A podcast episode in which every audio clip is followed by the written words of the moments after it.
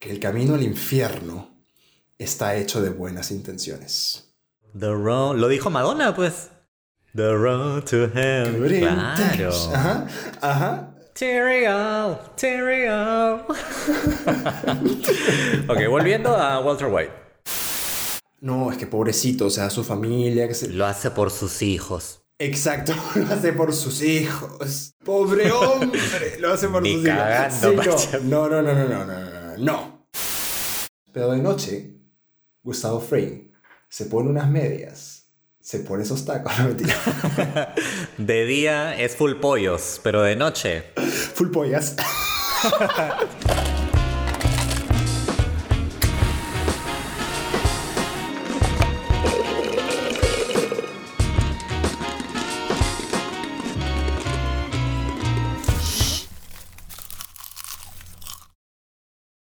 Entonces, ahora que pues ya conocemos eh, los cimientos de, de esta serie, te, voy a comentar cómo percibo yo la serie, por qué eh, me movió tanto y vamos a ver si, si tu opinión va por ahí o no. Lo más bacán, en realidad, el, el mensaje principal que, que me deja la serie, está muy relacionado a, al camino, a, a la involución que, que atraviesa Walter White es una persona que se siente realmente muy, muy poco valorada. Todo su intelecto, su, genialidad, ¿no? Está desperdiciada, básicamente, todo este potencial que él tiene. Entonces, evidentemente vive frustrado, ¿no? Ya vimos el tema de, de su empresa que se vuelve multibillonaria mientras él está a duras penas, ¿no? Es como si tuvieras a, a Albert Einstein dictando clases, ¿no? De nivelación en, en un instituto, así de, de, pelo y medio. Entonces, así de dramático es eh, la, la, vida profesional de, de, Walter White. ¿Qué sucede? De repente a esta persona le dan un diagnóstico del cual no se puede escapar. Uh -huh. Porque no te puedes escapar de un diagnóstico de ese tipo. Lo tienes que asumir y mientras más rápido lo asumes, mejor. Entonces, ¿qué es lo que desencadena ese diagnóstico? Esta idea loca de meterse en el mundo del narcotráfico. Lo gracioso, de cierta forma, porque es tan absurdo, es que el mundo de las drogas le haya servido a este personaje a crecer tanto y a evolucionar y a tener quizá lo que, lo que desde un inicio él siente que merecía. Porque no sé si te diste cuenta, te, te, has tenido que dar cuenta, el cambio de personalidad de Walter White conforme va avanzando la serie es notorio. Es extremo. Claro, cuando él adopta este alias de Heisenberg, la identidad realmente de Heisenberg, o sea, tú lo ves cambiar como persona. Ya no, ya no ves al Walter White decaído, eh, derrotado, totalmente pavo, que todo mundo lo ve y puta, ni lo ven dos veces, ¿no? Hasta se chocan con él, ¿no? realmente no, no ata ni desata. Cuando él se convierte en Heisenberg, cuando él descubre que su genialidad en química lo hace convertirse en líder en todo el tema de, del dealing de drogas, ¿no? Cuando se da cuenta de que su producto es el mejor a nivel estatal y eventualmente a nivel nacional, puta, tú no sabes lo que eso hace para la confianza de esta persona. O sea, lo sube pero a mil. Y, y que a través de su estatus y de su posición como, como drug lord, digamos, ¿no? Como, drug lord, sí. Ajá, como este fabricante de drogas, él logra inspirar miedo y a través del miedo inspirar respeto. Huevón, y antes que inspiraba, lástima. La, lástima. sí, claro, a eso iba. Él es un personaje que inicialmente nadie respetaba. O sea, su jefe, acuérdate cómo le trataba a su jefe que de, del car wash. Pucha, sí. Un jefe que además era otro pavazo, pero, pero se las daba de, de, de muy bully con, con Walter White. Imagínate, entonces a pasar de eso a que de repente su propio nombre inspire respeto, temor, que él entre a un sitio y todo el mundo, puta, se calla la boca porque sabe que, que con él nadie se mete. Heisenberg está ahí. Claro, es, es, es una evolución de personaje alucinante y yo encuentro muy chistosa este, el por qué ocurrió. Porque ocurre por, por un diagnóstico. Por un diagnóstico que a muchas personas quizá las traería abajo. Muchas personas con un diagnóstico así, puta, se deprimirían, capaz hasta se suicidarían, quién sabe. Pero Walter White usa esto como una especie de trampolín para lograr crecer como persona. Ahora, evidentemente yo no estoy condonando el hecho de que se vuelva narcotraficante, pero sí estoy valorando... O asesino. O asesino. Pero, pero sí, un, pequeño detalle. pequeño detalle. Pero sí estoy valorando el hecho de que, sea como sea, este personaje logró finalmente que su genialidad imponga el respeto que merecía desde un inicio y que siempre se le negó, que las circunstancias de la vida no lo permitieron. Tú te acordarás que al inicio Walter White siempre, siempre hablaba de que no, cuando se excusaba y decía, yo he hecho esto, yo estoy haciendo esto por mi familia. Por la familia. Porque quiero que tengan dinero, quiero que estén bien, que no, que no sufran el tema de deudas. Entonces, por muchas temporadas él tuvo este speech y tú lo veías como que, bueno, ok, te, la creías, porque esa era su motivación al inicio.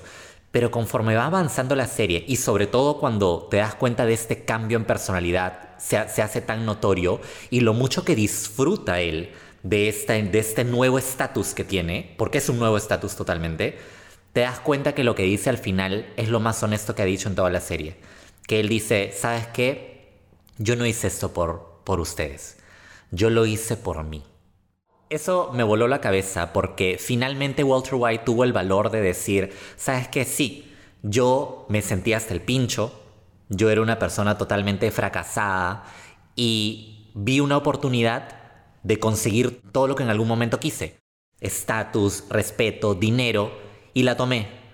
Sí, tuve que meterme en drogas y convertirme en un asesino, pero pero es lo que tuve que hacer. Son, son gajes del oficio, gajes del oficio. Gajes del oficio, o sea, no, no vienen al caso. Entonces, Walter White para mí es un personaje increíblemente complejo. Sí. Porque you sympathize with him, o sea, empatizas con él, pero a la vez rechazas muchísimas cosas que él hace. Entonces estás en un constante tira y jale con este personaje, hasta el final, de hecho. Y para mí, este es el verdadero valor de la serie. Esa palabra de este es un personaje complejo es muy cierta. Yo quería también, pues tú empezaste haciendo una lectura, digamos, benevolente, tal vez, de Walter White, en el sentido de un diagnóstico de cáncer lo empuja, ¿no? A tomar estas medidas desesperadas, definitivamente extraordinarias, porque el, el Walter White, entre comillas, normal, que es el Flanders básicamente, nunca habría tomado ese camino, pero al estar desesperado tiene que hacerlo, entre comillas, por su familia. Eventualmente nos damos cuenta, y eso es muy progresivo, y creo que esa es la genialidad de Vince Gilligan como escritor y creador de esta serie, ¿no? Esto es pasito a paso, es como una decantación así, gota a gota, Literal. de cómo va pasando esa transformación. Y eventualmente ya es innegable, o sea, creo que ya nadie que tenga sentido común puede decir, no, es que pobrecito, o sea, su familia. Que Lo hace por sus hijos. Exacto, lo hace por sus hijos. Pobre hombre, lo hace por sus hijos. no, no, no, no, no, no, no, no. Lo que el diagnóstico de cáncer le permite hacer a Walter White es dar rienda suelta a sus impulsos, a su ambición y a esos paliativos que van a ir a calmar esos huecos, esos vacíos emocionales que el complejo de inferioridad le ha dejado desde una edad muy temprana, ¿no? Entonces, e, eso es lo que realmente creo que sucede. O sea, el diagnóstico de cáncer es la excusa perfecta para tomar el rol que Walter White siempre, como persona inteligente, preparada, etc., supo que tenía que tener, pero que nunca llegó a tener. Por eso, de hecho, eh, no sé si recordarás, cuando Walter regresa a su casa en plena noche y puta de repente he, puts the moves on Skyler. O sea, empieza como que a, a seducirla de forma totalmente inesperada. Se le arrima. Se, se le arrima. Ajá, la verdadera pulseada. Así como que... La intensea, la intensea. Ajá, y, y yo nunca, nunca olvidaré lo que le hice Skyler. Porque Skyler le dice, estoy parafraseando aquí un poquito, pero le dice algo así como, ¿y tú quién eres?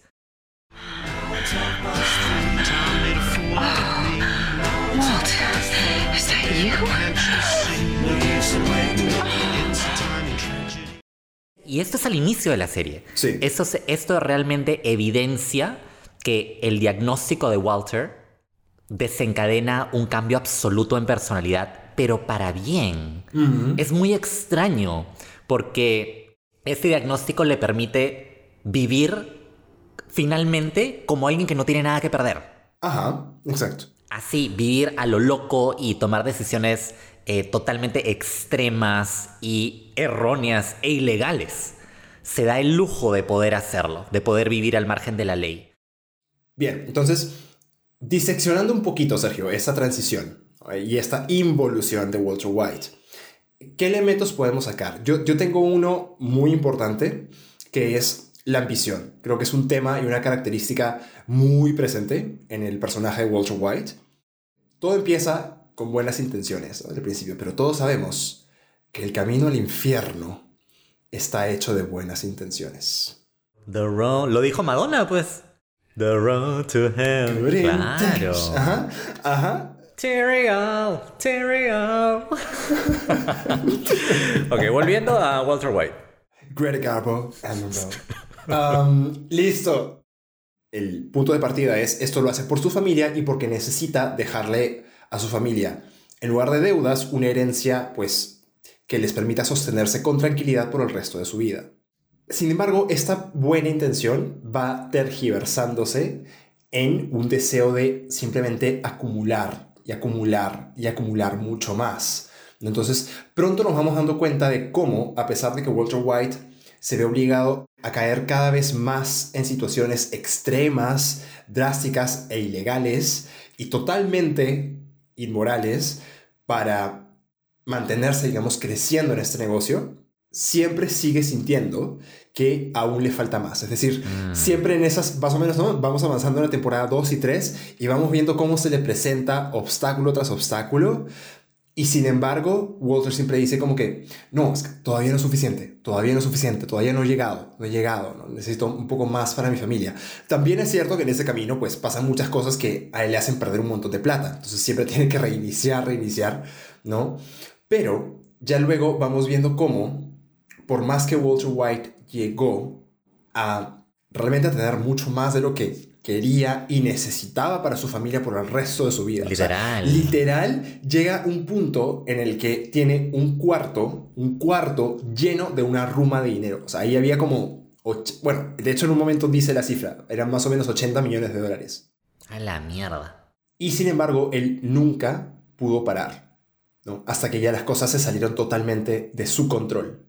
Se volvió pues compulsivo, pero puta, por mil. Exacto. Y hay un quote en particular que le dice a Jesse Pinkman en, una, en un momento en el que Jesse está dudando muchísimo de si continuar. ¿no? Jesse está en una encrucijada, en un dilema moral muy fuerte, justo por todos los crímenes que, que tiene que cometer al lado de, de su ex profesor.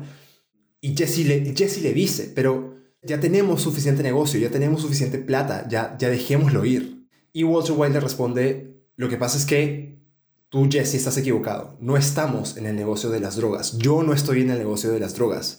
Yo estoy en el negocio de los imperios. Jesse, you asked me if I was in the meth business or the money business. Neither. I'm in the empire business.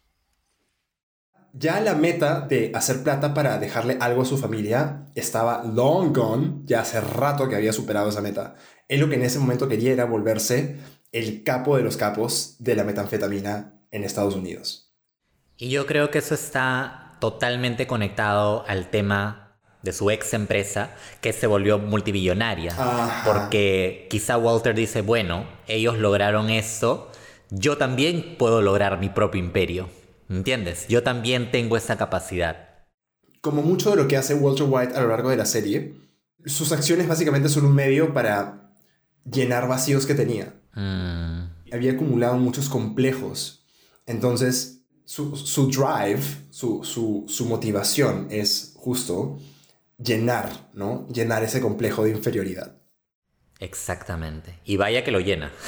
lo llena con una ruma de billetes. 10 barriles, de esos barriles para cargar tipo de... Del chavo. El barriles del chavo, hasta más grandes, hasta más grandes. Más grandes. Más grandes que el barril del chavo, pero de plata, ¿no? De dólares.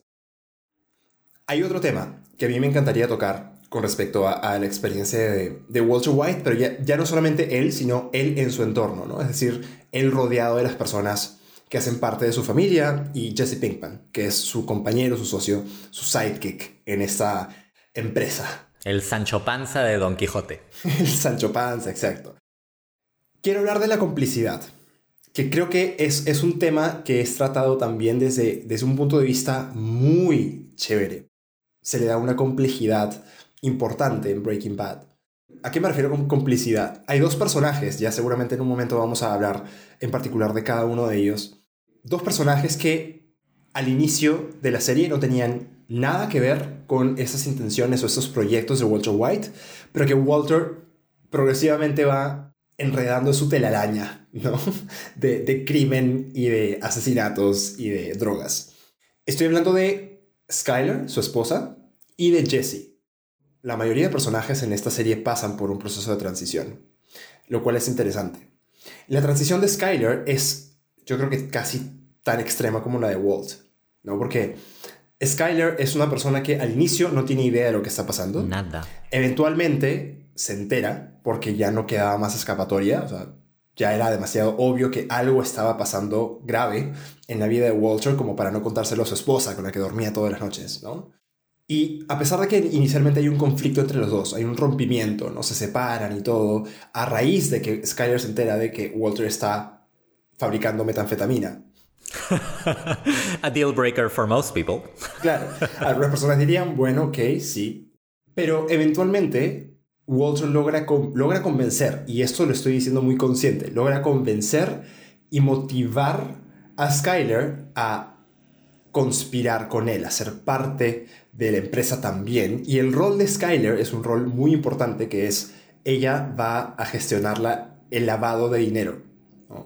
¿No? gestiona el lavado de dinero, que es, un crimen grandote, ¿no? En cualquier país, si no pregúntenle a la señora acá.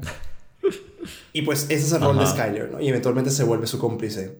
Y sin embargo, dentro de esa complicidad no hay, no, no es una complicidad de, dale, bro, hay que hacerle, qué rico las drogas, qué rico la... No, ¿no? Es, Skyler tiene una relación muy difícil con Walter White y sigue mm. siendo una relación súper accidentada. O sea, mm. de hecho, en el momento en el que Skyler se entera, se rompe realmente un vínculo esposo-esposa, un vínculo conyugal entre los dos. Se rompe por completo y nunca se vuelve a recuperar. Porque Skyler es una víctima de Walter White, es una víctima más. Mm, Ella no tiene una escapatoria. Por algún u otro lado, Walter siempre logra decirle, ojo que aquí tengo esto, ojo que tú eres mi cómplice porque ya sabías, ojo que eh, estamos pagando nuestras cuentas con dinero de la droga, ojo, ojo, ojo, ¿no? Entonces Skyler básicamente ya se ve enfrascada en tanto problema que tiene que decirle, ok, Walt, ok, Walt. Eh, el otro personaje que es cómplice de eh, Walter hasta cierto punto es Jesse Pinkman, ¿no? Que para mí, la verdad, Jesse Pinkman es la víctima... Principal. Exacto, es la víctima más que recibe el impacto más grave, ¿no? el, mayor impacto de, lo que hace Walt mm. a lo largo de la serie. Y al inicio, Pinkman es un cómplice. Él sí es un compinche, ¿no? Él, entra muy consciente de a qué se está metiendo. Claro. Pero progresivamente, Walt va desencadenando y va liberando como esos impulsos, esta ambición, ¿no? Y en un momento Jesse se da cuenta de que esto es demasiado. Sí. Sí tiene una brújula moral finalmente y, y tiene algunos principios que Walt ya rompió. Entonces se rehúsa a ser su cómplice, pero otra vez tenemos a un Walt que chantajea, que le dice, pero ojo, que yo sé exactamente lo que hemos hecho, ojo que toda la plata que has ganado en estos últimos meses es gracias a lo que estamos haciendo acá. Y pues finalmente Jesse tampoco tiene escapatoria. Entonces ese tema de la complicidad, pero la complicidad medio, medio forzada, era, era algo que me pareció muy complejo de mm. Breaking Bad, porque yo, yo a veces en las situaciones que sucedían me ponía en los zapatos de Skyler o de Jesse y yo decía, pucha, o sea, lo que están haciendo es innombrable, pero ¿qué, ¿qué haría yo en su lugar? O sea, honestamente, ¿qué haría yo en sus zapatos? yo no veo salida de la situación en la que están. Sí, de hecho, ahora que, que tú mencionaste todo eso de Skyler, no recuerdo al 100% por qué Skyler pues accede a encubrir a Walt. Peor aún, por qué accede a ser parte de y a ser cómplice del tema. Porque eh, Walt le dijo a Skyler que las cuentas que habían estado pagando ya eran era dinero de drogas, básicamente, ¿no? Ok, ok, ok. Eh, le dice Skyler como, ¿te has dado cuenta de que hace rato no tenemos problemas de plata? ¿Cuándo fue la última vez que me escuchaste hablar de que tenemos problemas, de que no podemos pagar eso, de que no podemos pagar lo otro? ¿No? ¿Te has puesto a pensar de dónde ha salido esa plata con la que hemos estado pagando las cosas? Y, y Skyler le dice como, ah, chucha. You wanted me out. I'm out, but I will provide for my family. Not with that money. You'd be making us accessories after the fact. Skylar, how do you think we've been paying our bills these last six months? O sea, básicamente ya eh, está implicadísima.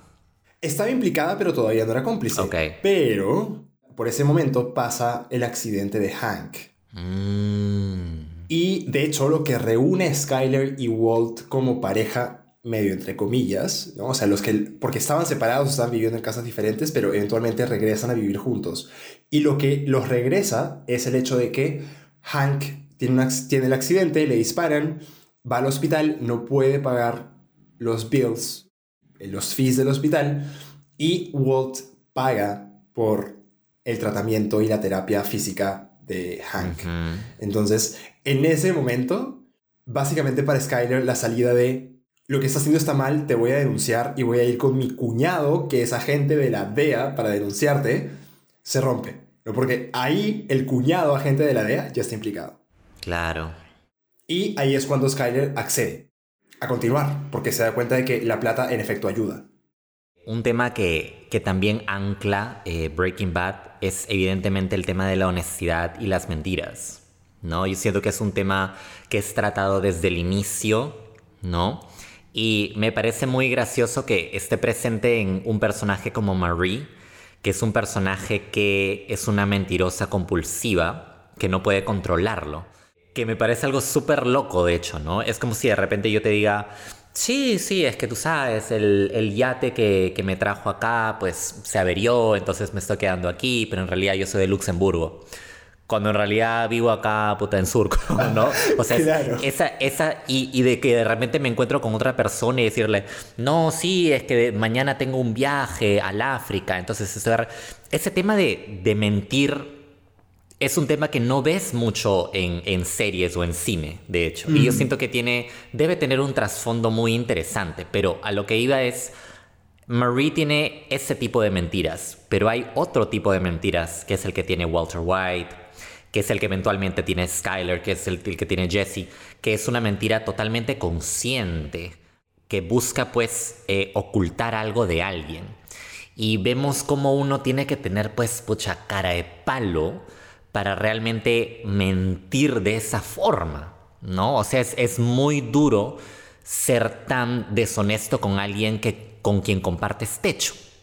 ¿no? Y, y- y vemos eh, con la serie cómo las mentiras realmente van desmoronando toda una relación de años.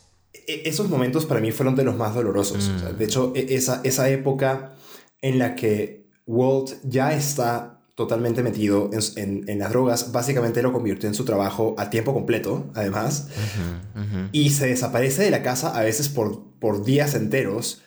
Él no, no era que se levantaba a las 7, llegaba a las 9 a su oficina y salía a las 5 de- del laboratorio de droga para regresar a su casa. Eso pasaba un poquito después, pero al inicio, en la época en la que Skyler todavía no sabe lo que está pasando, ellos van a esta casa rodante que tienen con Jesse. Y tienen que manejar creo que 3-4 horas hasta llegar a un desierto y allá recién empiezan a fabricar la metanfetamina. Entonces, en, en todo esto, Skyler, es- obviamente, o sea, e- es tu esposa, te conoce, pasa todos los días de tu vida contigo. Exacto, exacto. Sabe que hay algo que no está normal. Obviamente, además tienes al tipo, o sea, Skyler no diría, puta, me casé con el tipo más zanahoria de la vida para que ahora se venga a desaparecer por días y yo no tengo idea de en qué está. Claro. Obviamente, o sea, nadie con dos dedos de frente no se va a preguntar en ese momento qué está pasando. Y cada vez, cada vez que Skyler se lo pregunta, le dice, Walter, por favor, yo sé que no estás yendo a trabajar, no, yo sé que no, no estabas este, por ahí distraído, no, yo sé que no estabas deprimido o que no te dio una crisis por el cáncer, por la quimio, sé que no es eso, dime qué está pasando, por favor. Sí. Y las 800 mil veces que Skyler se lo pregunta, Walter le hace el verdadero gaslighting, ¿no? Y simplemente le dice, Skyler, no pasa nada, no te preocupes. Con la- esa, tú lo has dicho, cara de palo, que da, da cólera, o sea, da, da ganas de meterle un puñete, como, brother, sea honesto, o sea. Shut up and say something that isn't complete bullshit. You want to know what you have to do. You have to tell me what's really going on right now. You don't want to lose contact with me, Walt? Good. Then tell me. Tell you what? Uno de los personajes que más entiendo yo es el de Skyler. Porque, puta, ese, ese tipo, yo siento que eso es hasta un tipo de violencia psicológica. Por supuesto, claro. ¿Me entiendes? Porque te están haciendo creer paranoico cuando en realidad tú tienes la certeza, ¿no? De que algo no está bien. Porque como tú mismo has dicho, pues conoces a la persona, ¿no? Entonces, Skyler es un personaje... Es uno de los personajes que sufre más, siento, en la serie. Porque de, de la vida que tenía, ya, con un marido que tiene cáncer, pero es finalmente una vida honesta, ¿no? Ella piensa que están logrando salir adelante, ella aplaude que esté mejorando en lo que es su tratamiento, es genuinamente feliz cuando entra en remisión, a que de repente empieza a enterarse de que hay mentira tras mentira tras mentira. Y, y ver lo profundo que ha entrado eh, Walter en este mundo al punto de que ya es una persona irreconocible para ella. O sea, tiene que ser de las cosas más traumantes que te pueden pasar en la vida, ¿me entiendes? Total, es como una, una muerte lenta de la relación. Es, es algo muy, muy feo, muy feo.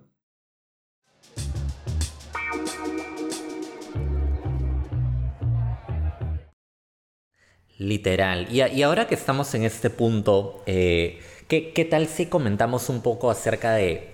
Hay como un puñado de personajes recurrentes. Entonces quizás sería buena idea un poco recordar algunos momentos relevantes, algunas story arcs o argumentos de cada personaje que, que nos hayan marcado. Ok, ok, a ver. Voy a empezar con algo chiquitito porque tú lo mencionaste y para mí siento que es uno de los tal vez únicos o poquitos, poquitos, poquitos plot holes que tiene Breaking Bad, Ajá. que es la, la cleptomanía y, y la mentira compulsiva de Marie. Porque Marie hasta la temporada 5 no tiene un cambio radical. Ajá. Marie es básicamente la misma persona. De la cleptomanía y la mentira compulsiva, ella hacía algo que era divertidísimo.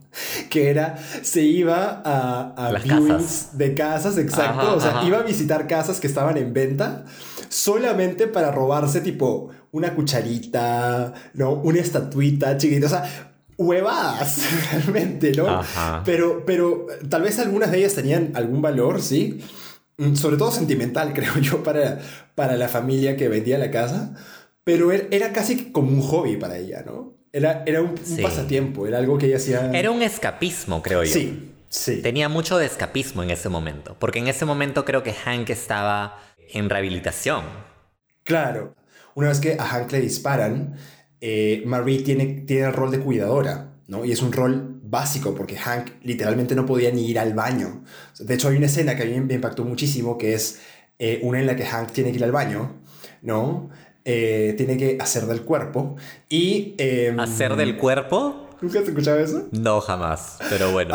Hacer del cuerpo es este cagar. Ok. No sé, no sé si alguna cancha habrá escuchado eso. ¿Dónde has escuchado eso? Hacer del cuerpo en la Biblia. En películas, en la Biblia. Mateo 32, eh, 32, 11. Y entonces nuestro Señor se excusó de la mesa porque tenía que ir a hacer del cuerpo. Oye, encaja, encaja. Evangelio según San Mateo. Ok, ¿y qué pasó en esta escena?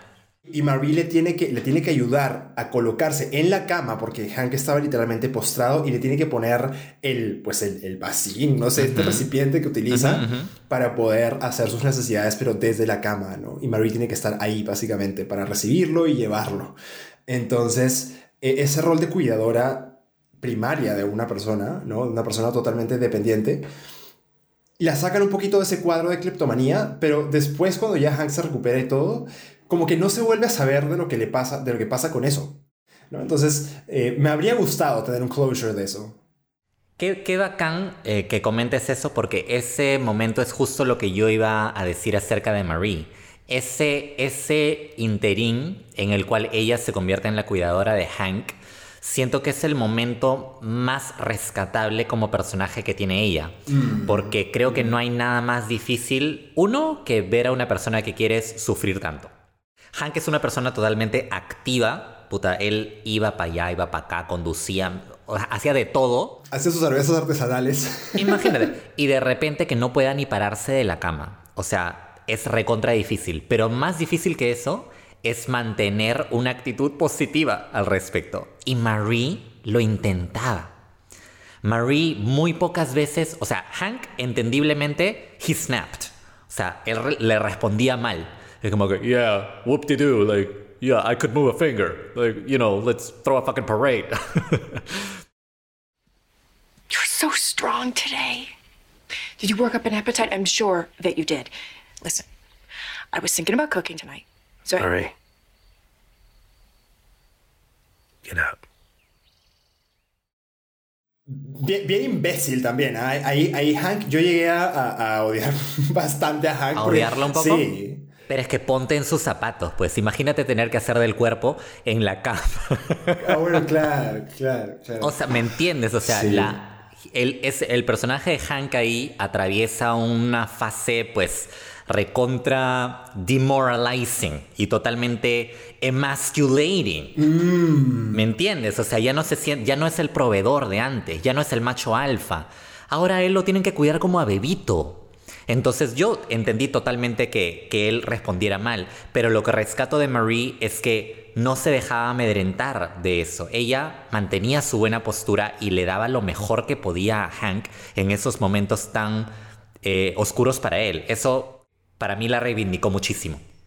Por supuesto que Marie mantiene una actitud positiva.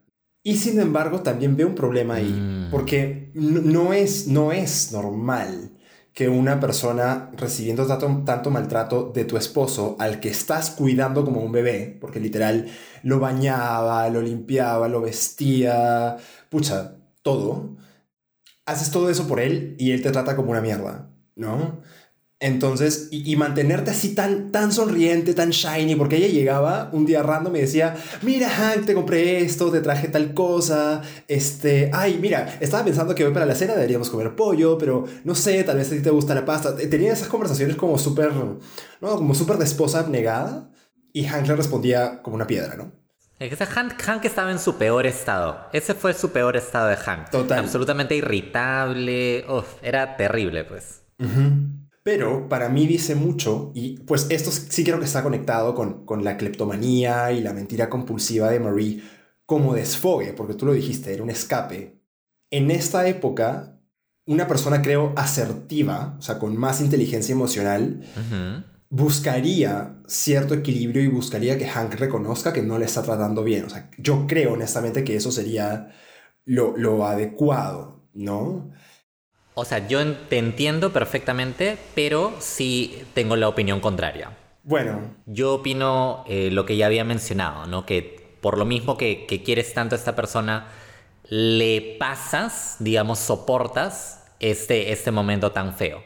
Ok, ok, bueno. Es debatible, ¿no? Es, debatible. sí, o sea, mi, punto es hasta qué punto, ¿no? Porque yo creo que hay un límite para todo Y, y, nadie por ningún motivo debería tener que soportar un abuso verbal, además sostenido, porque estamos hablando de un proceso que duró meses, o sea, como toda una temporada, claro, toda una temporada de la serie, creo, sí. Y de hecho, justo por esta época es que Marie empieza a visitar las casas eh, que estaban en venta y empieza a robar cositas de las casas, porque eso es un desfogue, ¿no? Porque Marie Y aquí voy con, eso no es lo saludable. Lo saludable es dialogar, comunicar, confrontar asertivamente. Pero Marie lo que hacía era, ¿sabes qué? Ok, tírame toda la mierda que quieras, entiendo, te dispararon, estás traumado, en fin. Tírame toda la mierda. Yo encuentro mi propio desfogue. Exacto, que yo encuentro mi desfogue afuera, ¿no? Y luego lleva a la casa sonriente, shiny ella, porque era, era todo así. Bravazo, me parece un genial análisis. ¿Qué te parece si comentamos un poco acerca de este secuaz que realmente tiene, arguably, ¿no? Podríamos decir, tanta importancia como el mismo, como el mismo Walter White, porque es su, es su contraparte. Hablemos un poco de Jesse Pinkman. Porque siento que él lo tiene todo, ¿ah? Él tiene desde momentos cómicos hasta momentos tensos, dramáticos, o sea, pasa por toda la esfera. ¿Qué, y, y qué buen comentario que hiciste, qué buen análisis. Jesse Pinkman es la contraparte de Walter White. Y lo digo en todo sentido, inclusive desde un punto de vista como narrativo. Porque, ¿qué sucede? Walter White, por todo lo que ya hemos descrito, creo que lo, hemos puesto muy claro, Walter White es un antihéroe. O sea, es una persona que pasa por un proceso, por una historia dura, le pasan cosas malas, pero no toma las decisiones correctas o moralmente correctas, éticamente correctas. Exacto, exacto. Jesse Pinkman es todo lo contrario a Jesse Pinkman también le pasan cosas muy malas. En un principio, él mismo no era una persona que estuviera viviendo, pues, en los jardines de la moralidad y, la negación religiosa. Pero a lo largo de la serie, Jesse Pinkman madura un montón. Sí. Un montón. Y llega a convertirse en una persona consciente no solamente de sí misma y de sus propias necesidades e intereses, sino también consciente de los intereses y necesidades de otras personas, de personas que él quiere, y logra desarrollar relaciones medianamente saludables con, eh, con estas personas. Es verdad, es verdad. Mientras que Walter White comienza siendo esta especie de héroe, porque Walter White comienza como un personaje un poquito, digamos que no carismático, sino como o sea, te sientes bien, es como satisfactorio verlo rebelarse contra el sistema, verlo tomar una opción extrema, ¿no? Hacer cosas ingeniosas para, para ascender en este mundo del narcotráfico, ¿no? Jesse Pinkman ya estaba en el mundo del narcotráfico. O sea, él empieza en, en una situación conflictuada y mientras que Walter White degrada, involuciona en un antihéroe y el villano realmente de toda esta historia, siento que con Jesse pasa exactamente lo contrario. Jesse se convierte en un héroe al final. Verdaderamente. ¿no? y, y, al final de todo Breaking Bad, lo voy a decir, cuando Jesse logra escapar, porque lo tenían secuestrado en un laboratorio de metanfetamina, era básicamente un esclavo. Ajá. What the fuck? ¿Ya? Ves una. Esa es, una clara, es un claro final como de esta película de terror donde tienes a la heroína o el héroe a la que le, han tirado toda la mierda del mundo, estuvieron a punto de matarlo, ha matado a su mamá, a su hermano, a su sobrinito, a su tío, a su perro, ¿no? Pero al final logra salir viva o vivo de la situación y se libera, digamos, de, esa pesadilla que vivió, ¿no? Mm, Eso es el viaje de Jesse Pinkman en Breaking Bad. Bravazo. Mira, yo te voy a mencionar dos cosas muy diferentes sobre Jesse Pinkman que siento que capturan sus dos lados más opuestos, que son el, dramático y el cómico. Ok. Tiene muchísimos momentos, pero por algún motivo estos se quedaron conmigo toda la vida. en un momento dado, Hank, puta, arremete contra Jesse Pinkman y lo golpea así, pero como boxeador. bla, bla, bla, golpe tras golpe. Uy, olvídate. Como el padre Carras. El espíritu del padre Carras, puta, poseyó a Hank. Lo poseyó, a Hank. ¿Cuál Pazuzu? y de repente, puta, lo desfigura, lo deja totalmente moreteado. Entonces, ¿qué sucede? Días después, cuando Jesse es llevado al hospital y Walter White lo visita, Walter le empieza a dar como una especie de speech, una especie de estrategia, como que ahora tienes que hacer esto y ahora vas a hacer el otro. Y Jesse en ese momento explota. Yo ahorita ha pasado ya, han pasado ya bastantes meses, evidentemente ya no me acuerdo las, el diálogo exacto, pero básicamente Jesse le expresa a Walter, a Walter que está harto de él, que desde que lo conoció su vida ha entrado en esta espiral que no termina, que sigue cayendo en este hoyo y él lo sigue empujando hacia ahí y que ya no soporta, que quiere que lo deje en paz. I want nothing to do with you. Ever since I met you, everything I have ever cared about is gone. Ruined, turned to shit, dead ever since I hooked up with the great Heisenberg. Y brother, esta escena se me quedó grabadísima porque me pareció, más allá de tan bien actuada, me pareció tan real para el personaje. Es un personaje que, como tú mismo has dicho, es víctima de Walter White. Entonces, Walter lo quiere mantener ahí y Jesse quiere deshacerse y, no lo logra. ¿no? Entonces, a mí me quedó muy, muy, muy marcada esta escena como un momento dramático cúspide de Jesse Pinkman, eh, realmente. Y puta, actorazo Aaron Paul, la verdad. Aaron Paul solo había, solamente había tenido un papel chiquitito, creo que con dos líneas de diálogo, en una serie X, así de pacotilla de cualquiera. ¿Qué hablas? Pero él había salido en un reality gringo que se llama The Price is Right. ¿Lo conoces? ¿Qué? No, no, no. ¿The Price is Right? ¿De qué trata? ¡Ah! ¿No conoces The Price is Right? Aguanta, que vas con algo a donde una persona y te dice, ah, que esto cuesta tanto, algo así. No. Que vale tanto, sí, sí, sí. O sea, básicamente es, es como un programa de concursos tipo Jeopardy. Ya. Básicamente tienes que adivinar cuánto cuesta un artículo. Te presentan, por ejemplo, una, esta botella es un tomatodo transparente de la tapa negra. ¿Cuánto cuesta? Y la persona que, que acierta Ajá, ajá. el precio más cercano al real gana, gana plata. Ah, ya, ya, ya. Ok. Ujú. Bueno, Aaron Paul, el actor que hace de Jesse Pinkman, concursó en The Price is Right y llegó casi a ser finalista en una temporada de Price is Right. Vince Gilligan, es que Vince Gilligan es como genial hasta para el casting, porque él se sacó del sobaco esos recuerdos de que yo a este pata, este pata dónde lo he visto, este pata dónde lo he visto, pucha, Ya. ya sé. Lo vi en The Price is. Right Ajá. haciendo exactamente lo que yo quiero que este personaje sea. O sea, él vio en Aaron Paul, en ese video grabado de The Price is Right, vio a Jesse Pinkman. Wow. ¿no? Sus reacciones, su voz, su lenguaje corporal. No, yo creo, no me vas a dejar mentir, Aaron Paul tiene una voz muy particular. Sí. Pues Vince Gilligan vio que él era, él era Jesse Pinkman. Y lo contrató para, para este papelazo que le terminó ganando Puta, premios, ¿no? Buenísimo.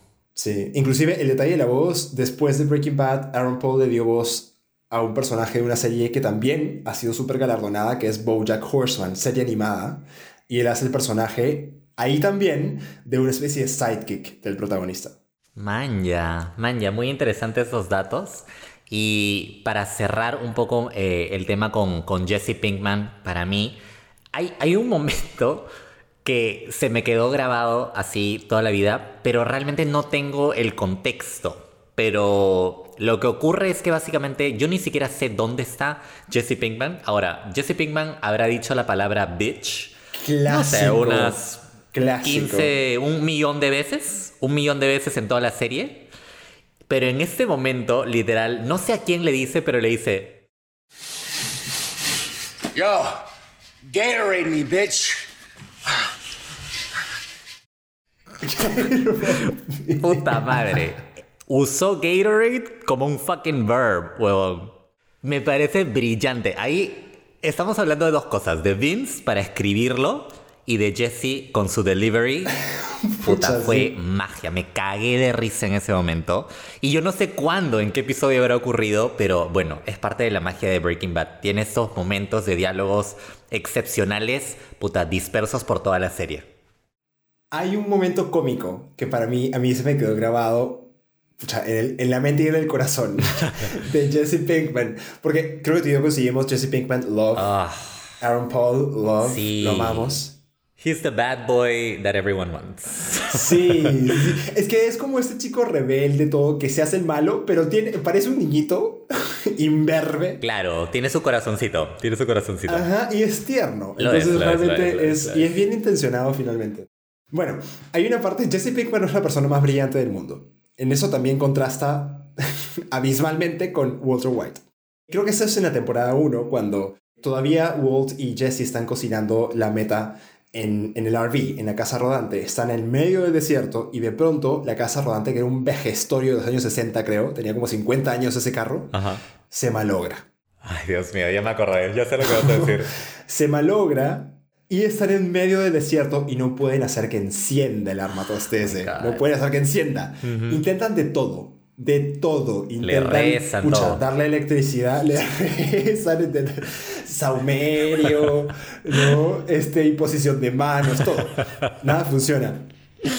Y de pronto, entonces ya están frustrados, se sientan en el piso del, del carro y, y Walt está tratando de pensar, pucha, ¿qué hago? ¿Qué hacemos? ¿Qué hacemos? Está mirando todo porque está en un laboratorio, entonces tienen herramientas, tienen cosas, entonces está tratando de, de idear un plan para poder hacer que, que el, el carro arranque. Y Jesse de pronto lo ve en, ese, en eso que está mirando y le dice, Mr. White. Porque todo esto, Jesse llamaba a Walt señor White. Ajá. Claro, Mr. White, lo cual también era, era muy tierno. Lo es, lo es, lo es, Fue su es. profesor Ajá. y nunca lo dejó de llamar Mr. White. Entonces le dice, Mr. White, ¿y no, usted no puede idear una máquina para sacarnos acá? ¿No puede construir un robot? How about you take some of these chemicals and mix up some some rocket fuel? That way you can just send up a signal flare. Or you make some kind of robot to get us help or a, or a homing device or build a new battery or, or wait, no. What if we just take some stuff off of the RV and build it into something completely different? Walt solamente lo mira con su cara de qué mierda me estás hablando, cállate, cállate que tú no metiste en ese problema. Bueno, toda esa parte en la que ese intercambio de Walt con Jesse sobre cómo se puede construir un robot con la genialidad de Walter, a mí me pareció increíble. O sea, ahí Jesse era tipo personaje de una serie de niños, o era tipo personaje de Cartoon Network, una cosa así. Y qué gracioso, porque el Jesse que conocemos en la primera temporada es totalmente opuesto al que vemos en la última. Sí. O sea, ese niño, ese niño inocente, gracioso, chonguero, puta, ya es, es otra persona, ¿no? Entonces creo que eso habla mucho de, de la evolución de personajes. Y sí, así como has mencionado, ese Jesse tiene incontables momentos realmente cómicos, pero si hablamos verdaderamente de, comi- de comicidad neta, yo creo que tenemos que mencionar sí o sí a Saul Goodman. sí. Saul Goodman es un personaje que llega para robarse la serie. Oye, es increíble. Tú, Breaking Bad, puta, seriaza, excelente, y de repente, por algún motivo así recontra random, aparece este personaje del abogado, Saul Goodman, que es... ¿Cómo describirías a este abogado? Tú tenías una buena forma de describirlo, como el abogado criminal. Y él se presenta de esa manera. De hecho, cuando conoce a Walt, le dice, mira, para meterte al negocio de narcotráfico, tú necesitas ayuda. Ajá. No lo vas a hacer solo y necesitas, en específico, ayuda legal. Ahora, tú no quieres un abogado criminal. Un abogado criminal es un abogado penalista, es un abogado que defiende A criminal lawyer. Exacto, defiende personas que han cometido crímenes, pues, eh, del código penal, ¿no? O sea, lavado de dinero, en fin, muchas cosas. Ajá, ajá. Eh, robos, etc. Él le dice, no necesitas un abogado criminal, necesitas un abogado criminal. Dudes like Houdini. Seriously, when the going gets tough, you don't want a criminal lawyer, right? You want a criminal lawyer. Know what I'm saying? Guiño, guiño, codito, codito. O sea, le dice Exacto. básicamente, necesitas un abogado que también sea un criminal como tú. A lawyer that's a criminal. Exacto, ¿no? Y pues ahí, ahí se define todo el personaje de Saul Goodman. Puta, Saul, Saul Goodman realmente tiene los verdaderos one-liners, la verdad. Tiene unos diálogos, puta, divertidísimos. Es un abogado... Acá en Perú sería millonario. Uh. Literal, acá estaría pero facturando, child. Pucha, defendiendo a los ricos y famosos, al Porky, a la señora K. Toda la política defendida por Saul Goodman. Medio congreso defendido por Saul Goodman, obviamente. Literal, literal. Y entonces ese abogado es, es muy pragmático, es muy sarcástico. Él sabe a ciencia cierta qué es, es un abogado criminal. Y pues es divertidísimo, ¿no? Yo me acuerdo que había un negocio del cual se querían apropiar, que también era de un car wash. Y justo el señor tenía unas cejas, puta, pobl- recontrapobladas, que parecían así dos, ¿no? Huevadas en Dos su... orugas. eh, Un orugo, una oruga cruzada en su cara. dos Sí. orugas inmensas. Y este Saul Goodman tiene un comentario sobre las cejas que me hizo hacer del cuerpo de la risa. Es que no, y ni siquiera me acuerdo lo que es, solo me acuerdo no que, que me divirtió demasiado. Es que te juro, dijo así como que, no sé, eh, was he too busy, like his, his eyebrows were having a contest, una hueá así, pero es, es demasiado gracioso. Y, y es un showman. Ajá, es un show. Es un abogado totalmente showman. Hace, hace malabares, o sea, dice que sí, que eso del otro, yo te lo pinto allá y vamos al caso. Y todo. O sea, es, es ayayero, es realmente un personaje ultra, ultra cómico. Su esencia como personaje es cómica. Y siento que es uno de esos personajes que aporta muchísimo a la serie y que se roba escenas. Se roba escenas. Sí, sí, sí, sí, es magnético, es magnético. Acá tengo la línea. A ver, dime, dime, dime. I mean, Walt told me that you uh, you took a run at this Bogdan character and he wrestled you into submission with his eyebrows. Puta, it was so fucking funny, weón. O sea, básicamente eh, hay este car wash del cual se quieren apropiar, administrado por este pata con unas eh, cejas salvajemente pobladas, ¿no? Entonces, Ex empleador, ex empleador de, de Walt. ex empleador de Walt, de hecho. Entonces, lo que le dice Saul Goodman, parafraseando un poquito a Skyler, es que, ah, claro, me enteré de que conversaste un poco con este personaje Bogdan, ¿no?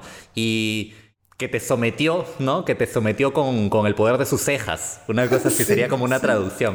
Pero es que es, es demasiado bueno su, su delivery, ¿no? Entonces, y es interesante porque este actor jamás lo había visto. Y si lo he visto, no ha sido memorable. O sea, no es que me acuerde, uy, sí lo he visto en tal cosa. Pero en esta serie es un personaje que realmente tú celebras cada vez que aparece en pantalla, realmente. ¿Sabes qué sería divertidísimo? Tener una versión, still laughing.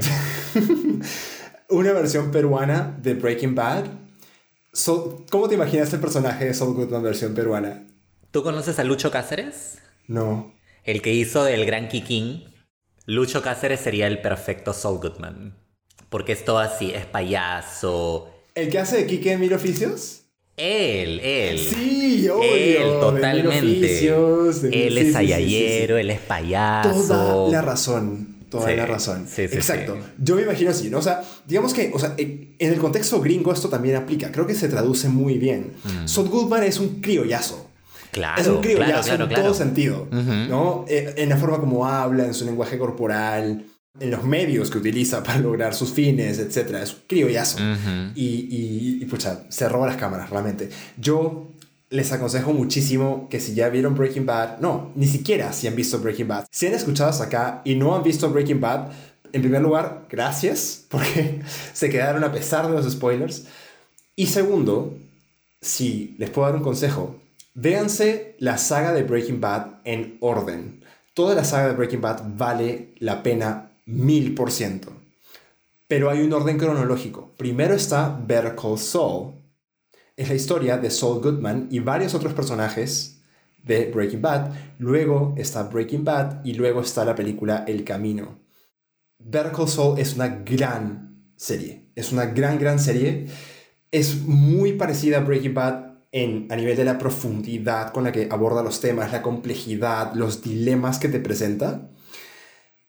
Pero sí tiene algo que me parece que no tiene Breaking Bad, que es el personaje de Saul Goodman, pero transferido a distintos personajes. O sea, Better Call Saul tiene como personajes, digamos que más entrañables. O sea, son personajes con los que se puede conectar mucho mejor.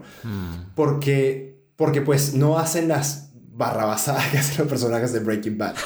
Entonces es mucho, uno conecta mucho más.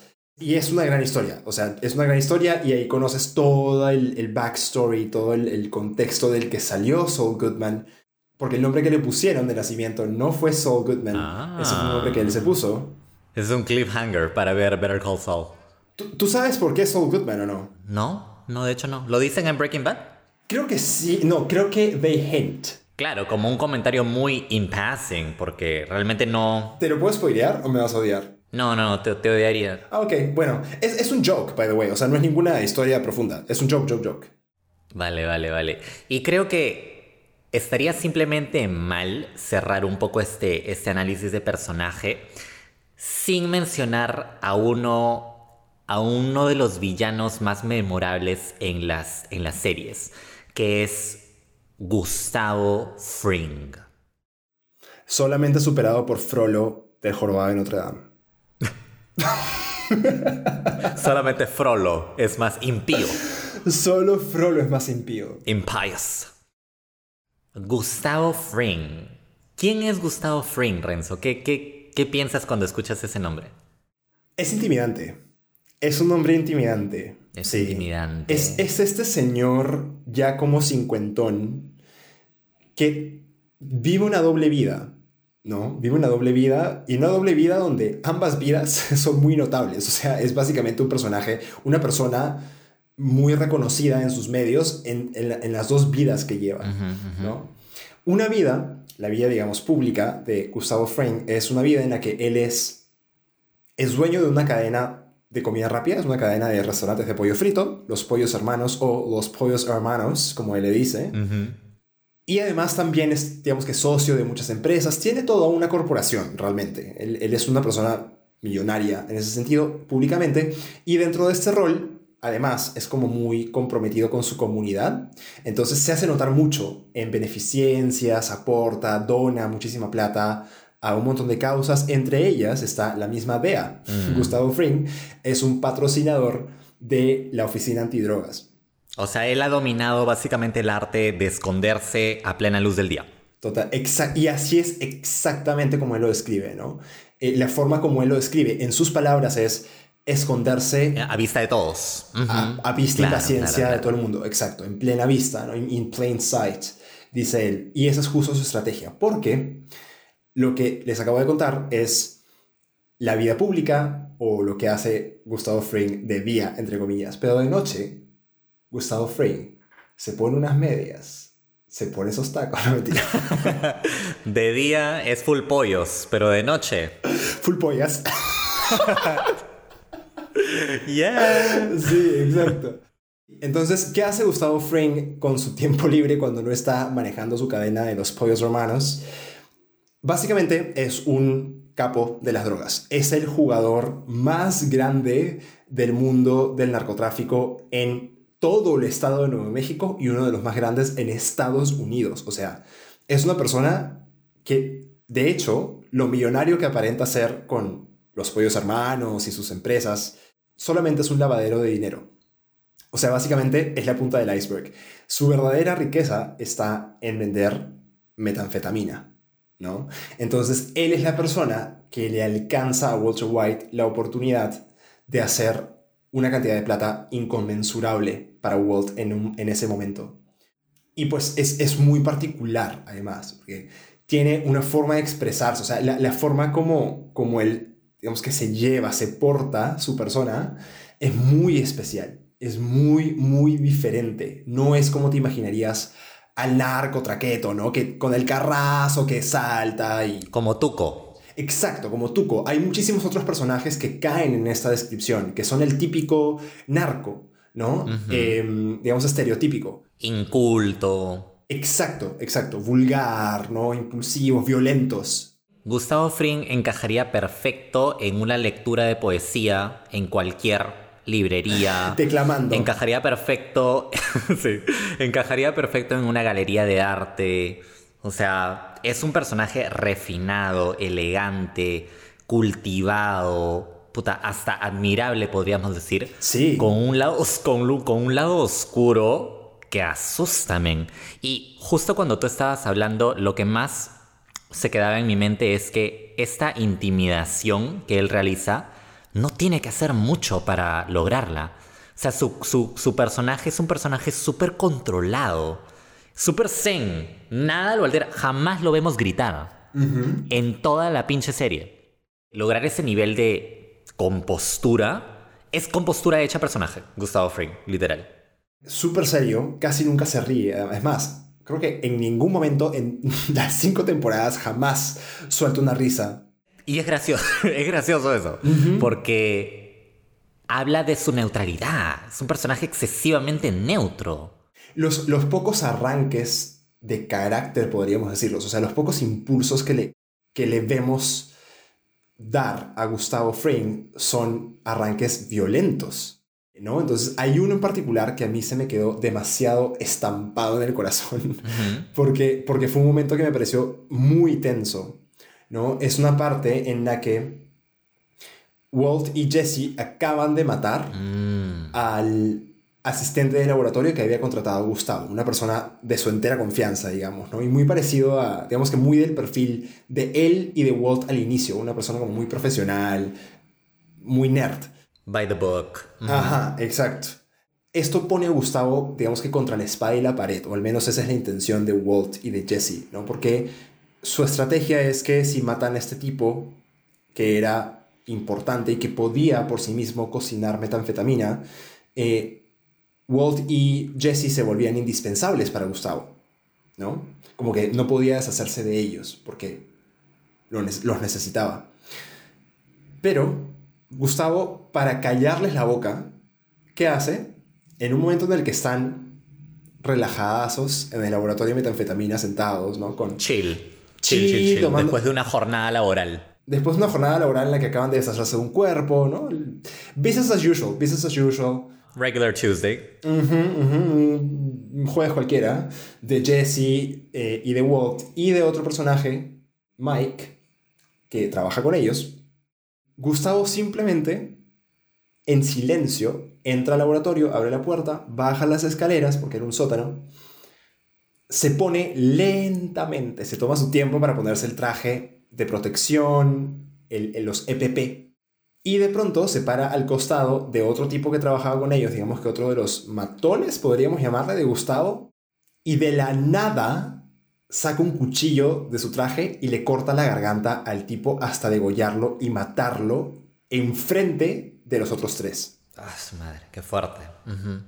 Y lo hace con. Lo hace primero, con una rapidez, de una manera tan repentina y con una cara, o sea, es, es como un arranque de furia tan notable en una persona que tú hasta ese momento no habías visto ni siquiera levantar la voz, ¿no? Ni perder la seriedad en la cara, que a ti eso te da miedo, porque ahí tú te das cuenta, si este hombre es capaz de matar a una persona que no le había hecho absolutamente nada, porque el pobre hombre trabajaba para él y no había hecho nada malo en absoluto.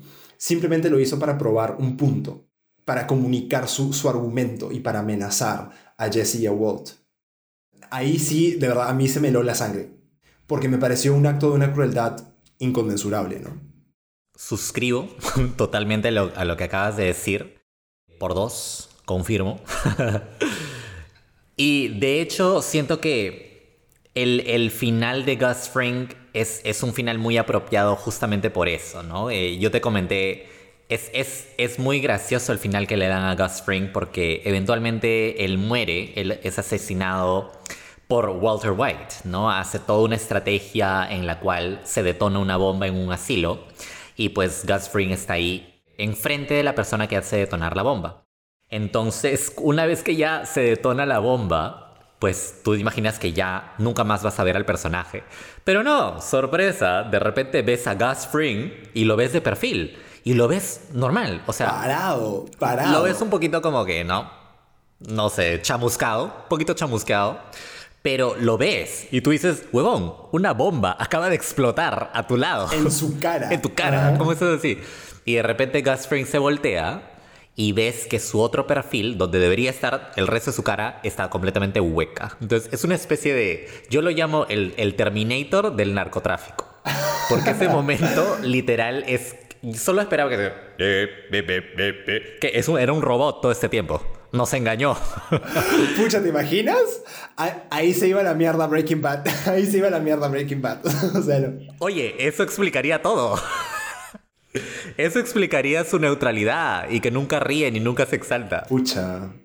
Este final me parece un, un guiñito del director muy divertido. Eh, eh, un final apropiado para un villano tan put together, no un villano con tanta compostura. Eh, toda la razón, Sergio. Es un villano memorable, realmente. Hay pocos villanos me- memorables. Está Frollo, está Gustavo Fring y ya. Ahí, acá- ahí- ahí acaba mi lista. Ahí acaba mi lista. That's it, that's it. Hay otro personaje más del que no quiero terminar este podcast sin, sin hablar de él, que es Mike Ehrmantraut. Who? Mike Ehrmantraut. Es que Renzo tiene un ligero, un ligero crush en Mike er Ehrmantraut. Un ligero crush por Mike, sí. Sí, sí, sí. Bueno, coméntanos quién es Mike. No, quiero comentar solamente, como es un personaje que me parece súper curioso, porque al igual que Gustavo Fring, es un personaje que por más que es este papel del matón, es- él es digamos que el jefe de seguridad de Gustavo, le controla toda la vigilancia, este, los asesinatos, etc. Eh, ¿no? Jefe de seguridad integral, su rol. Él en su, en su demeanor, o sea, en, en su persona, muy parecido a Gustavo, no es una persona seria, pero sí es una persona que no tiene ningún carisma. O sea, es una persona... Carisma nulo. carisma nulo. O sea, Realmente. Claro, él tampoco se ríe, creo que nunca, en toda la serie. Ajá. Pero no porque esté fingiendo, esté, esté tratando de controlar o reprimir una violencia y un odio, Como, como Gustavo. como Gustavo, exacto. Él es así, Totalmente apático. apático es la palabra. Inclusive su cara, o sea, su cara parece que estuviera triste todo el tiempo, parece un perro boxer de esos que se les caen los ojos, no se babean. así, así es la cara de Mike Ehrmantraut. Entonces, Literal, Es una literal. persona que desde, desde que lo ves te da esa impresión. Y sin embargo, Sin embargo, te, te parece sexy. Sugar Daddy Material, pero por mil, Oh my god. aquí, aquí salen todos los daddy issues. Solamente me- parece muy curioso esto, porque es una persona que además pues, entra a, a la historia de Breaking Bad con un papel muy chiquitito. Lo conocemos en una escena en la que la, la novia de Jesse acaba, acaba de morir de una sobredosis y necesitan arreglar la escena del crimen para que pues Jesse no quede inculpado ¿no? en el tema porque Jesse era un traficante, entonces eh, no, no podía estar implicado. Y el que llega a arreglar la situación, en inglés se les llama the fixer, es esas personas que llegan, digamos, a, a deshacerse de cuerpos, a limpiar la escena del crimen, etc. Es Mike. Acá también hay un dato interesante. Mike solamente tenía que aparecer en ese único episodio. Era un personaje de un día en Breaking Bad. Pero su actuación fue tan buena y tan memorable que Vince Gilligan, otra vez, su ojo clínico para detectar buenos casts, buenos, buenos actores para sus papeles, le dijo, brother, tú te quedas, porque a ti te voy a utilizar, tú eres un gran personaje y necesito desarrollarte mucho mejor, mucho más, ¿no?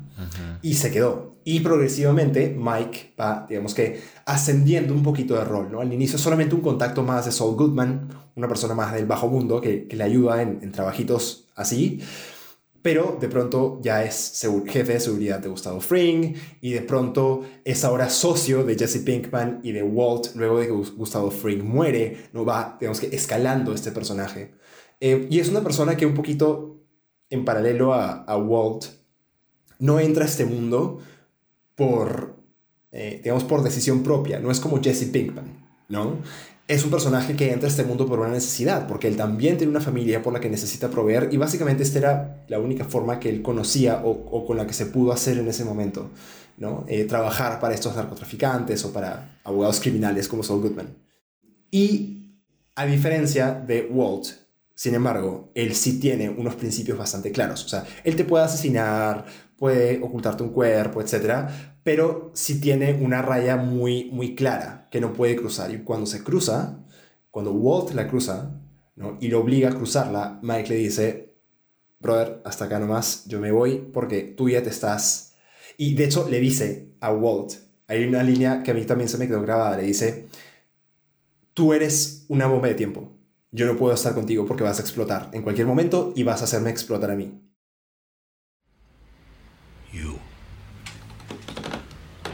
Are trouble.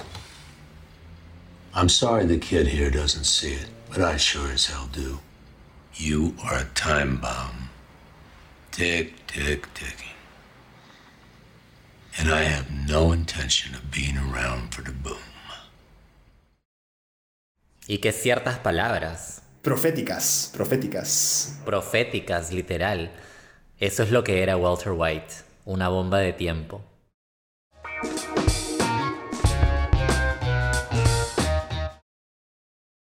Ok, entonces, Sergio, hemos llegado. No, más, más alegría, más alegría. Ok. Again, again. ¡Woo! Estamos al final de este episodio de No se dice canchita. Tú me pides, me pides alegría, I deliver. Muy bien.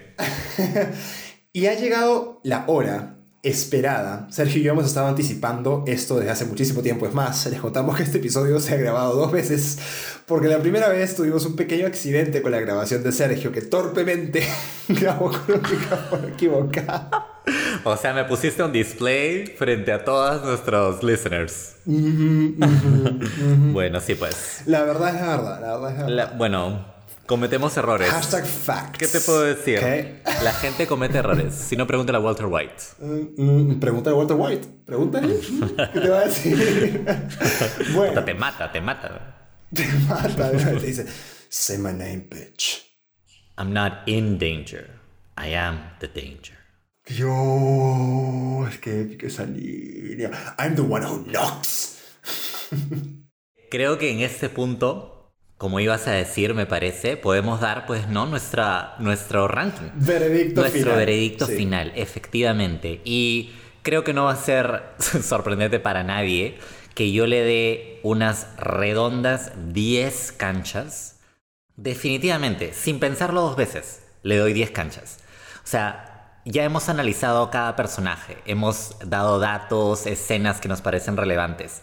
Ya, ahora imagínate una, una telaraña de todos esos personajes. O sea, ver a todos esos personajes interactuar, Unfold. unfold, play off each other, eh, provocarse, Matarse. matarse, o sea, es, es demasiado, es una serie que no cesa de ser interesante y que solamente se vuelve más y más profunda conforme va avanzando. Es una serie que tiene intriga, que tiene emoción, que tiene muchísimo drama, tiene muchísimas cosas con las que puedes eh, conectar a nivel emocional, tiene personajes totalmente polarizantes. Uf, sí. Qué buena palabra. Ya hemos hablado muchísimo de Walter White y yo estoy seguro que muchísima gente tiene una relación amor-odio con él. ¿Me entiendes? Porque evidentemente eh, condenamos muchísimas de sus acciones, pero a la vez es un personaje que, sobre todo al inicio, you couldn't help but root for. O sea, no podías evitar no estar de su lado. Entonces, eh, como, como parte final que voy a mencionar, para ya eh, coronar estas 10 canchas, ese partnership, esa, esa sociedad que forma Walter White y Jesse Pinkman, verla avanzar a lo largo de la serie, ver cómo Walter toma la actitud de padre en muchas veces hacia Jesse porque lo hace, Sí, ver total. cómo Jesse genuinamente se preocupa por Walter cuando está batallando el tema del cáncer, eh, verlos chocar, verlos apoyarse, o sea, verlos frustrarse. Es, es realmente, me faltan palabras para describir lo buena que es llevada esta, esta, esta dupla, ¿no? Y, y la química de los dos actores es, es realmente insuperable. Así que de mi lado le doy 10 canchitas y es una serie que voy a ver de nuevo de todas maneras. Déjame decirte, Sergio, que si no me falla la memoria, esta va a ser, y vamos a coronarla y declararla, esta va a ser la primera vez que tenemos una coincidencia exacta ¿Qué? En nuestro puntaje en la escala internacional de las canchitas. No puede ser. Yo le voy a poner 10 canchitas a Breaking Bad. Cerrado, cerrado. Porque todo lo que has dicho, Por dos. por dos, estoy de acuerdo con todo lo que has dicho. Obviamente es una serie brillantemente escrita, brillantemente actuada, muy bien desarrollada y que da un círculo completo. O sea, normalmente las series, pues las series son producciones largas, pasan muchísimas cosas en el transcurso de la producción. Eso es algo que también hay que entender, ¿no? Hay, hay actores que mueren, hay que traer a otra persona. Claro, claro. Eh, hay actores que son acusados de, de maltrato, de, de abuso, de abuso sexual infantil, como House of Cards. Como en Glee. como en Glee. Claro, Glee tuvo varios actores que recibieron condenas de pedofilia. Ay, ¿en serio? No sabía. Sí, sí, sí. Ya próximamente hablaremos de Glee. Qué fuerte. Eh, yo estaba hablando de Kevin Spacey en House of Cards. de hecho, esa era una referencia muy directa, pero wow, ok. Acabo de ser traumado por Sergio. Entonces, eh, eh, hay un mérito con el hecho de que esta serie haya podido abrir y cerrar de esa manera tan bien redondeada, tan completa, ¿no? O sea, conectando todos los puntos. Ya, digamos, a nivel de mi experiencia y, mi conexión un poco emocional con Breaking Bad, esta es una serie que a mí la palabra que tú usaste creo que es lo que más rescato, más me gusta de, de Breaking Bad. Es polarizante, es decir, te confronta con tus demonios. Mm.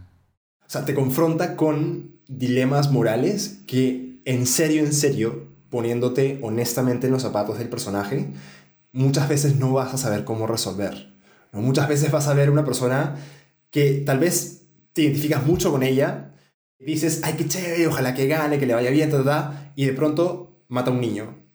es como, ok, eh, lo que lo llevó a hacerlo fueron condiciones extremas, pero aún así, o sea, ¿qué, ¿qué, tan bajo tienes que caer para hacer lo que acabo de ver en la pantalla? ¿no?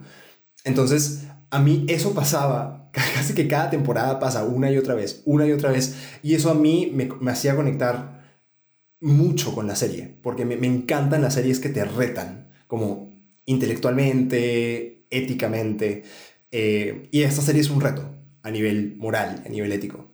Entonces eso me parece genial.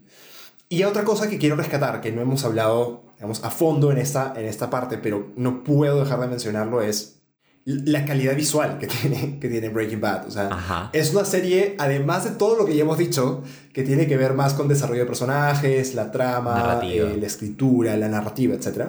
A nivel de calidad visual, Breaking Bad también es una serie que rompe un montón de paradigmas. Más que paradigmas, es como que lleva las cosas casi que a un nivel épico, vamos a decirle.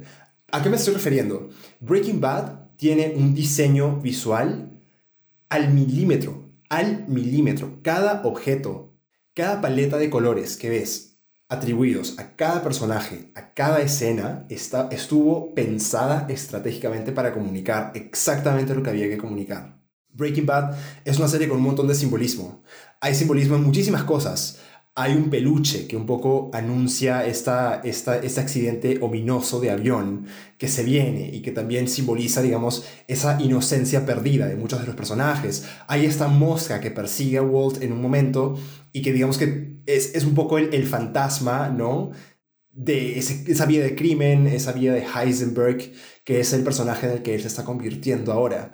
¿No? Y la mosca es como que lo anuncia, es, es, es esta, esta mosquita que no le deja en paz y que Walt no puede matar, no puede matar y aun cuando la matan, la sigue viendo. Mm, Cada escenario eh, de la serie también estuvo construido y colorizado de una forma precisa.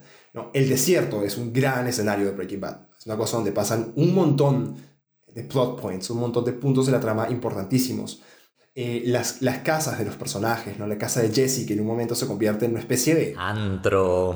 De antro, de perdición. esta cosa horrible, horrible, porque literal entran a vivir, este, pues, habitantes de calle, o sea, Jesse... Drogadictos. Sí, drogadictos, gente, pero de lo peor que te puedes imaginar a nivel de, de, de su calidad de vida, su nivel de vida. De hecho, esas, esas escenas me recuerdan un montón a Requiem por un sueño. Mm. Es, es, algo muy similar en cuanto a la vibra que te da. El restaurante de los pollos hermanos, eh, la oficina de Saul Goodman, que también me parece un lugar icónico. ¿no? La oficina de Saul Goodman es como que está construida para el personaje. Tienes una sala de espera atestada de gente que todos y todas tienen una pinta, pero de, de, de, terror. O sea, hay gente súper criminal vestida con cuero, con piercing. Gente, gente que solo ves acá en el paradero para el tren. Acá de estación, estación Angamos, estación Angamos. Eh, sí, sí, sí, literal. Que, que, la ves y por ahí te guardas el celular, ¿no? Adentro del pantalón, no, no vaya a ser que... No voy a entrar más en detalle porque honestamente hay horas y horas de videos en YouTube con análisis excelentes de todo lo que es el uso del color y el simbolismo en Breaking Bad, pero si les gustó Breaking Bad, véanselos, yo me los he visto, porque en serio están muy buenos y, les explican ya ahí, ahí sí, digamos, haciéndole honor a todo este diseño visual que tuvo Breaking Bad, que le ganó premios también, ¿no? mejor cinematografía, etc. Así que ahí lo tienen. Cada episodio en sí, si te pones a pensar, cada episodio de Breaking Bad es, es una joya en sí mismo, ¿no? Porque tiene eh, momentos realmente logrados de, desde todo punto de vista. Entonces, eh, reitero mis 10 canchitas, bravazo que tú le, le hayas dado 10 canchas y espero sinceramente que las canchas y, canchitas que nos hayan escuchado o que nos van a escuchar o vuelvan a ver la serie o mejor aún que la vean por primera vez. O sea, es una serie que realmente los va a poner a pensar y los va a poner frente a frente con sus demonios, así como lo dijiste tú. ¿Qué tal, Renzo? ¿Cómo te has sentido discutiendo una serie por primera vez en este podcast? Siento un alivio, pero que no tienes idea. o sea, siento que lo logramos. En serio. literal. Es, es, pasada la medianoche, canchas y canchitas. Pero lo hemos logrado. Hemos condensado cinco temporadas de Breaking Bad. Es Breaking Bad, gente. o sea, y, siento, y siento que le hemos hecho justicia también. Yo también. Es una serie que realmente te deja, te deja algo, ¿no? Incluso ahorita que ya hemos pasado como tres horas grabando, yo siento que tranquilamente podríamos seguir discutiendo esto. Uh, no tienes idea. O sea, tengo, tengo cinco páginas de apuntes, diez páginas de apuntes que, que atestiguan, atestiguan, atestiguan eso. Entonces, continuemos el diálogo. o sea, no tú y yo. Contigo, Canchi Canchita, contigo nos estás escuchando. Arroba Canchita Podcast. Arroba Canchita Podcast. Es momento de que nos digas qué te pareció a ti Breaking Bad. Así que esta definitivamente no va a ser la última vez que hagamos una serie. Prometemos volver a hacer una serie. Más bien, cuéntanos qué serie te gustaría que eh, discutamos. Y por mi parte, pues me despido contento después de haber hablado de esta serie increíble. Y será hasta otra oportunidad. No te olvides de contarnos la próxima serie que quieres que comentemos, ya lo sabes, ya Sergio te dio la orden, así que la tienes que cumplir, arroba cachita podcast. Y yo también contentísimo de haber terminado, Sergio, me despido y te agradezco por haber comentado Breaking Bad, esta serie, la serie conmigo. Hasta el próximo episodio. Chao. Bitch.